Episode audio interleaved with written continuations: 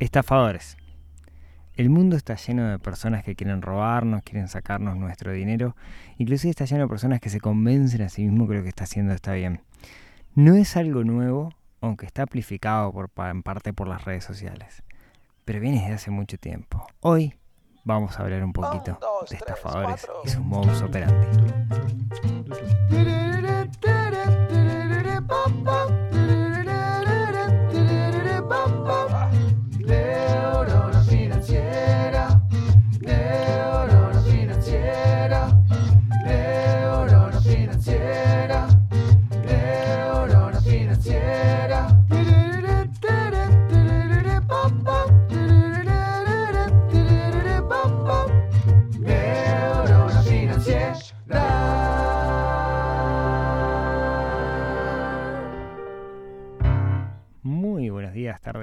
Noches para todos. Bienvenidos a un nuevo episodio del podcast de Neurona Financiera. Mi nombre es Rodrigo Álvarez y estoy grabando en este momento desde el estudio a cielo abierto. Podríamos poner un poco de color al tema, pero la realidad es que no encontré lugar en mi casa como para grabar y me tuve que venir para afuera. Así que pueden empezar a escuchar cualquier cosa en este momento, como ruidos de aves, que sería lo más lindo, ruido de niños, que es algo que va a pasar seguramente en algún momento y voy a tener que cortar, o eh, motos o cosas que pasan. Hecho el disclaimer, eh, disculpen si escuchan ruidos o el sonido no es de la calidad que los tengo acostumbrados, aunque tampoco, digamos las cosas como son, tampoco suele ser la, la, gran calidad. Bueno, estamos acá para hablar de finanzas personales, estamos para hablar de dinero, estamos para hablar de inversiones, estamos para hablar de cosas relacionadas con el mundo del dinero. Y siempre se habla de ganar dinero.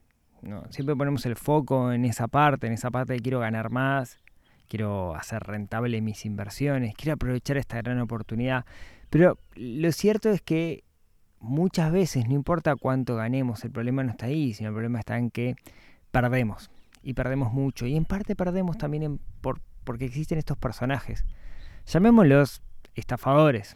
¿no? Eh, hoy estamos muy acostumbrados a hablar de estafas, estafas piramidales, esquemas de Ponzi, es algo que hemos conversado nosotros bastante en el, en el blog, eh, en el blog, en el podcast, también en el blog, y está bastante amplificado por el concepto de las redes sociales. Hoy, producto de las redes sociales, Juan Pérez, que está en Tapalqué, puede hacerse famoso y, estafar a un montón de personas. ¿sí? Ahora, antes no existían las redes sociales y también existían los estafadores. Y es increíble como el modo superandi que utilizan es exactamente el mismo o es muy, muy, muy, muy parecido. ¿sí? Muchas veces inclusive parte de la cadena de los estafadores, ahora van a ver a qué me refiero, ni siquiera se da cuenta que está siendo estafado, sino que utilizan un concepto que se llama ingeniería social, que es convencer a las personas, convencer a las masas de algo hasta que te terminas convenciendo de que vos estás del lado de la realidad y son los otros lo que, es, lo que están mal. ¿sí? De hecho, muchas veces inclusive hasta la, la cabeza de la pirámide se la cree, se la termina creyendo, es un mitómano, se convence de su propia mentira y, se piensa que es el salvador del universo. Pero bueno, eh, ¿a qué voy? ¿Qué les, ¿Qué les quiero contar hoy? Que no vamos a hablar de estafas en redes sociales, al menos hoy. Yo soy una persona diurna, todos ustedes o los que son habitués al podcast lo saben, me despierto temprano, me acuesto temprano, me gusta el día, no soy mucho de la noche. Justo en este momento estoy, como les decía, en el estudio a cielo abierto y se está poniendo el sol. Más, voy a sacar una foto para que y después la suba a Instagram. Acá, acá, Bueno, cuestión, cuestión es que yo antes de ser una persona diurna, era una persona nocturna en particular, porque iba a la facultad de noche. Eh, yo la, facultad, yo en ingeniería y la facultad de ingeniería entraba a las 5 o 6 de la tarde, vivía una o dos horas de viaje en ómnibus, en colectivo, me tengo que tomar un par de ómnibus. Cuestión es que llegaba a mi casa a las 12, a veces desvelado, etcétera, me dormía tarde, me despertaba tarde y estudiaba de noche, básicamente.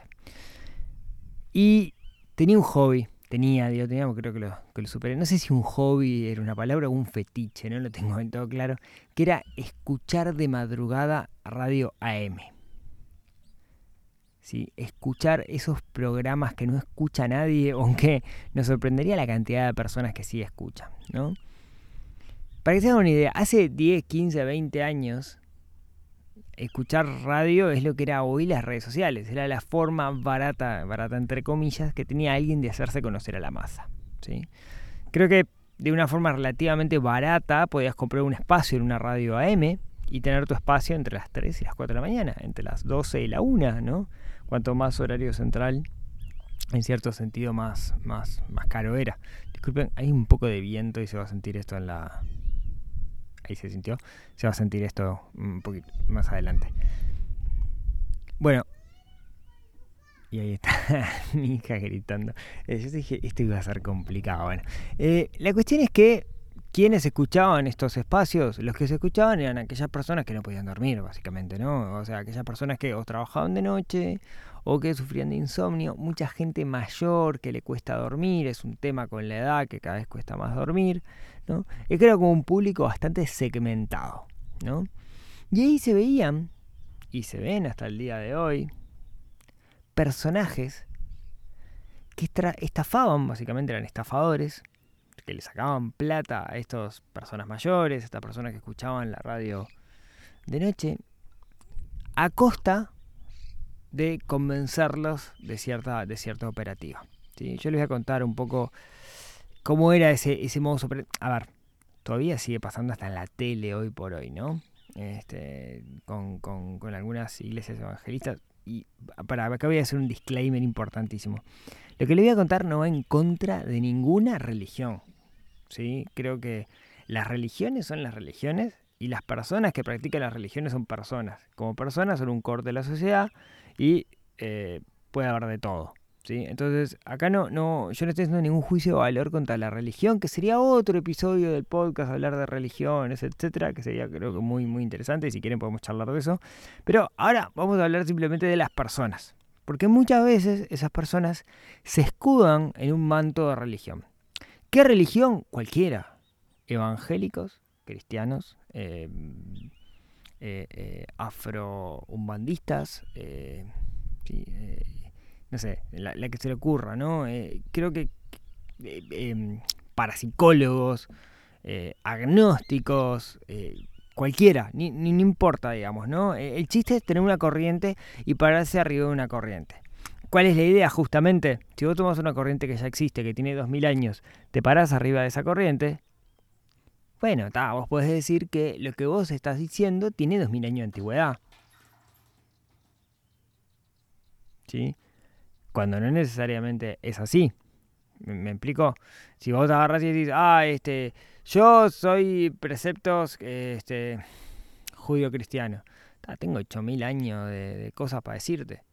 Ahora, que yo te diga que sigo preceptos judío-cristianos no quiere decir que lo sea. Pero cuando alguien hace eso, ¿no? Cuando, cuando, cuando alguien, y acá viene uno de los, de los identificadores claves de todo esto, es que hay un líder infalible. Hay un tipo o una tipa que es el líder de la congregación o como lo quieran llamar, que usualmente es el, que está operando, ¿no? el que se llena los bolsillos de dinero a partir de estas estafas. Es, termina siendo, digamos, el, el líder de esa manada y el que, em, mm, el, digamos, el que se llena de plata, básicamente, el que está orquestando todo, el que está haciendo la ingeniería social. Este líder tiene algunas características. Primero es infalible, no, se equivoca, ¿sí? es un líder que eh, no, va a cometer errores, no se va a equivocar nunca, o sea, y, y, va a ser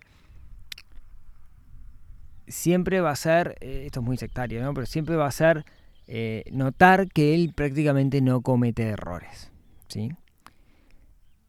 Va a demostrar o va a contar que a él le va muy bien, que se curó de enfermedades, que económicamente tiene todos sus problemas resueltos, que, no sé, lo que quieran, digamos, el tipo lo logró.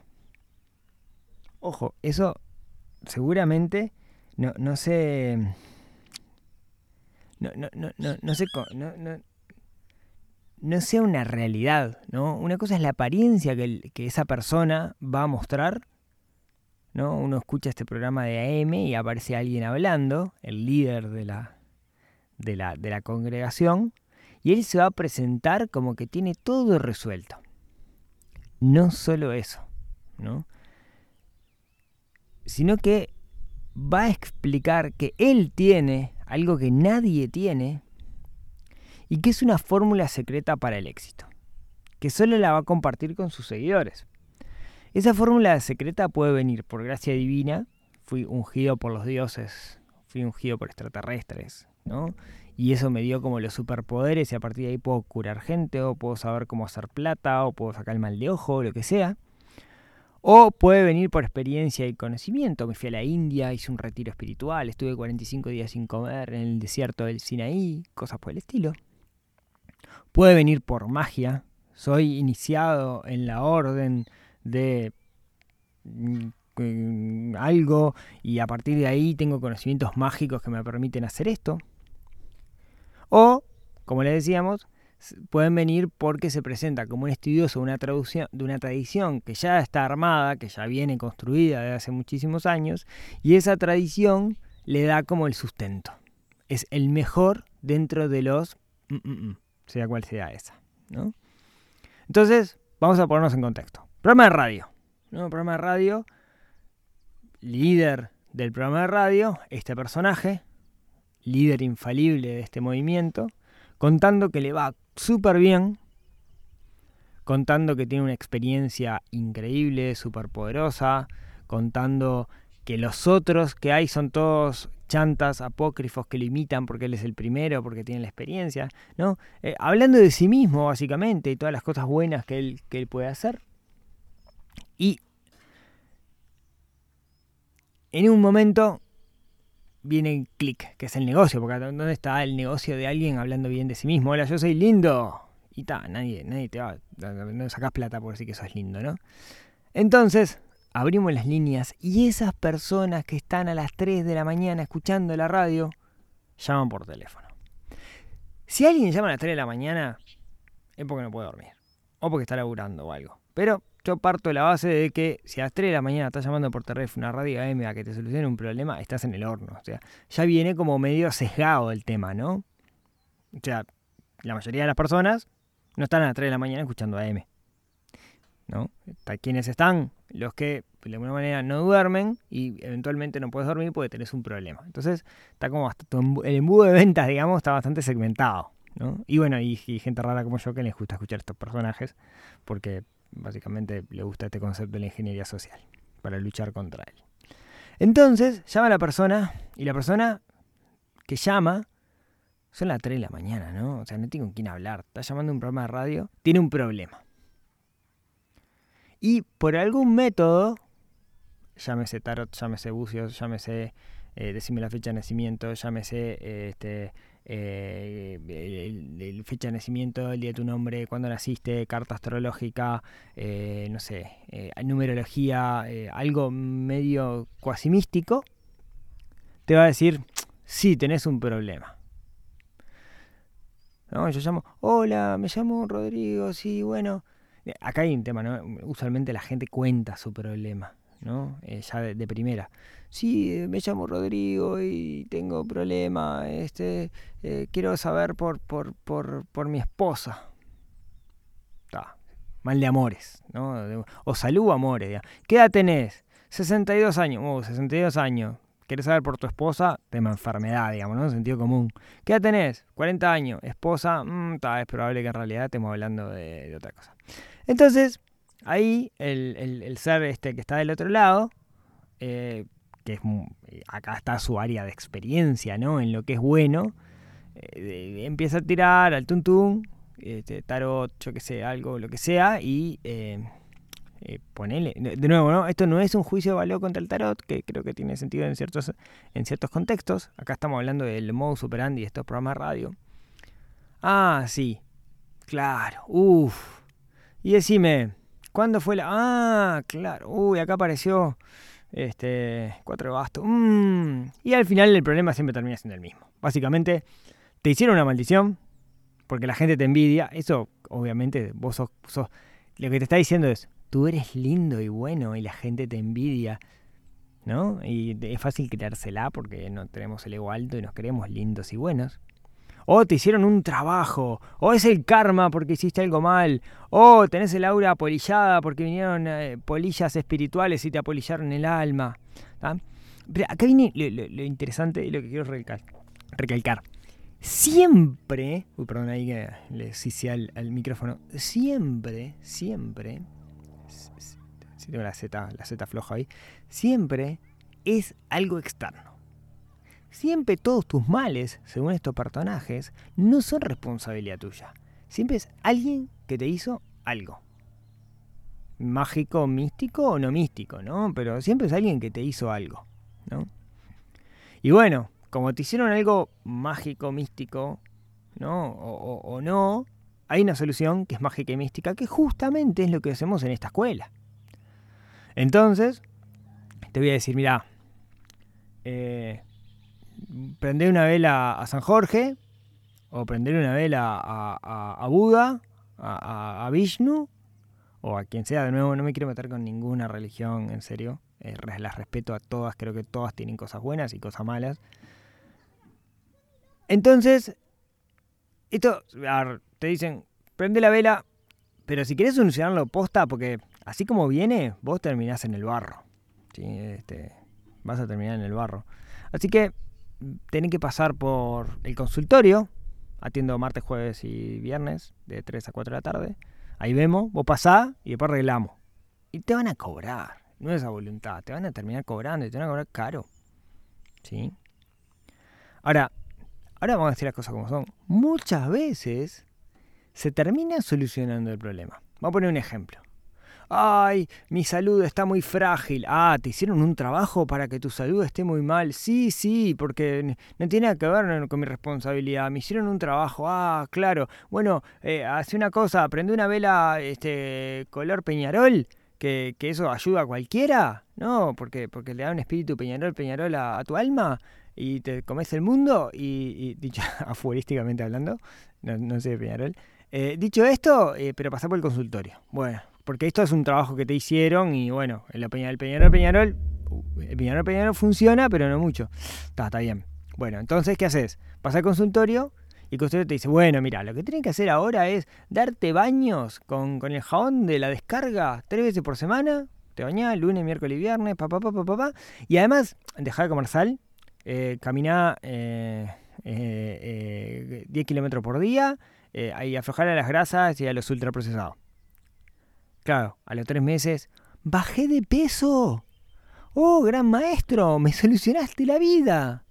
Y claro, pero no tiene que ver con el jabón de la descarga que te cobró 800 dólares. Lo que te hizo fue un coaching de cómo mejorar tu situación, pero vos venías sumamente sesgado en tu pensamiento por la idea mágica que se había metido en tu cabeza. Pero no se te curó por eso, se te curó por cosas que vos hiciste. Acá no había un trabajo, no fue tu ex, no fue tu suegra, nada. Es culpa tuya y tú lo solucionaste haciendo cosas.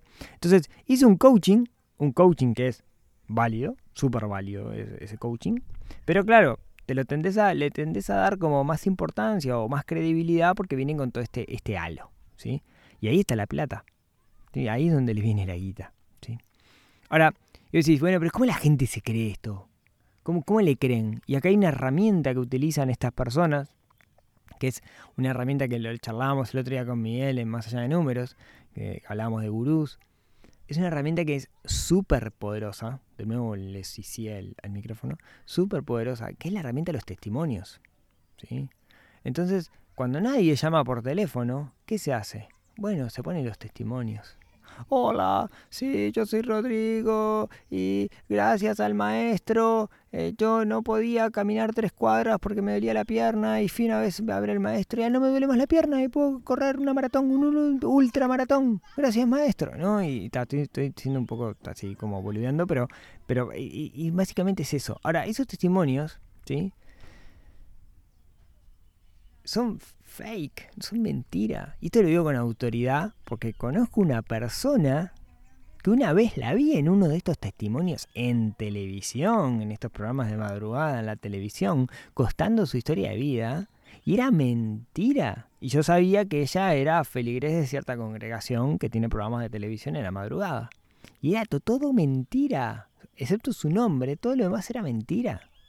Entonces está, los comentarios, o sea, capaz que hay algún testimonio que sí, o sea, el tipo que adelgazó puede dar el testimonio, convenció que fue la magia, cuando en realidad fue el que, hizo cosas para adelgazar, ¿no? Eh, muchos de estos testimonios son milagrosos, y convencen. El testimonio, el poder del testimonio es brutal, ¿no? Quien comercialmente no lo esté utilizando debería utilizarlo porque el poder de los testimonios es, es brutal, ¿sí? Y así, y así, estos personajes, estos personajes, le sacan la plata a la gente. A veces, ojo, le ayudan, ¿no? Y hay gente que a veces queda súper contenta por esto. Pero sus métodos son oscuros. Pero inclusive, a veces, ellos estos líderes de las congregaciones o de los grupos o como lo quieran llamar, se terminan convenciendo, son mitómanos y se terminan convenciendo a sí mismos, que es verdad, se terminan convenciendo a sí mismos que lo que están haciendo es, lo correcto y que realmente es el jabón de la descarga y que no tiene nada que ver con que le dice al tipo que tenga que caminar 10 kilómetros por día. Y ahí es donde está el peligroso, porque alguien convencido de algo eh, convence a los demás. Y esto es lo que le termina pasando a estas, a estas personas. Inclusive hay una vuelta de tuerca con esto que la, escuchaba en un programa de M, ¿sí? Eh, que, que, que, bueno, en realidad e, e, este era un cra el tipo, ¿no? El, tipo seguía todo esto que le estoy contando. No era de una religión en particular, era una corriente agnóstica, pero este, creo que, falleció. Eh, no, no el nombre, pero, pero lo que hacía era... Tenía un programa de radio en el cual le tiraban el tarot a las personas, ¿no? Y eh, el, tipo lo que hacía era, daba clases de cómo tirar el tarot. Entonces, la mayoría de sus alumnos eran veteranos, gente que escuchaba, cuando digo veteranos me refiero a gente mayor, ¿no? Gente de la tercera edad que escuchaba la radio de madrugada, que lo que hacían era, aprendían, aprendían eh, a, bueno, esto, a tirar el tarot con él, y después y tenían sus métodos de curación y cosas por el estilo también, ¿no? Entonces, él qué hacía, no solo le cobraba por enseñarles, sino que dentro de los que les cobraba les decía que les daba el trabajo asegurado. Entonces, en el programa de radio, él ni siquiera iba, sino que iban sus feligreses, sus discípulos, y eran ellos quienes tiraban, hacían la tirada de cartas y todas esas cosas, pagaban el espacio de radio y al mismo tiempo se llevaban sus propios clientes. ¿no? Y cada tanto aparecía el flaco y daba la ley divina y decía cómo eran las cosas y contaba algo, tipo alguna predicción futurológica media extraña. ¿sí? Eh, era eso, como la gran vuelta de tuerca del mega estafador, ¿no? Porque ahí ni siquiera él hacía el laburo de, convencer a los feligreses, sino que dejaba que sus propios feligreses convencieran a los nuevos feligreses para que fueran con él. ¿no? Buenísimo. Bueno, eh, estas técnicas se llaman técnicas de ingeniería social, cuando intentan convencer a las personas de, algo de forma así como, como, como masiva, ¿no? Son, son técnicas armadas, pensadas, algunos les salen de forma natural. ¿Cómo sabemos realmente quiénes nos pueden ayudar? O sea, quiénes son eh, realmente eh, alguien que puede liderar y que pueda ayudarme a producir un cambio, un coach de verdad, contra estos coach que usan técnicas apócrifas, digamos, para convencer a la gente. Bueno, hay varias cosas y creo que no da para, para mencionarlo en este, en este episodio. Así que el próximo episodio vamos a charlar de eso. Vamos a charlar de cómo detectar estafadores, qué características tienen estas personas, cómo detectarlas, cómo leerlas y cómo salir corriendo cuando nos topamos con uno de ellos. Así que esto es lo que quería contarles el día de hoy. Si tienen ganas seguir hablando de este tema, si este tema les gustó, me lo hacen saber. Y seguimos charlando de esto en el episodio número 187 la semana que viene. Muchas gracias por escucharme hasta acá. Disculpen la calidad del audio que no tengo idea todavía cómo, cómo salió, porque con el retorno se escucha. Con el retorno escucho a mi hijo con unos amigos gritando. No sé si eso saldrá, pero si sale va a ser complicado. Y en este momento se me está yendo el sol. Eh, a ver si logro sacar una foto para, para que lo vean después. Muchas gracias por acompañarme y como siempre, si tienen ganas, nos vemos, nos hablamos, nos escuchamos el próximo miércoles en otro episodio que ayude a desarrollar esa neurona financiera que tenemos un poquito dormida y que tenemos que despertar para ser un poquito más felices y no caer en la trampa de estas gentes que andan por ahí queriendo hacer dinero fácil con nosotros. Les mando un abrazo y nos vemos el próximo miércoles. Chau, chau.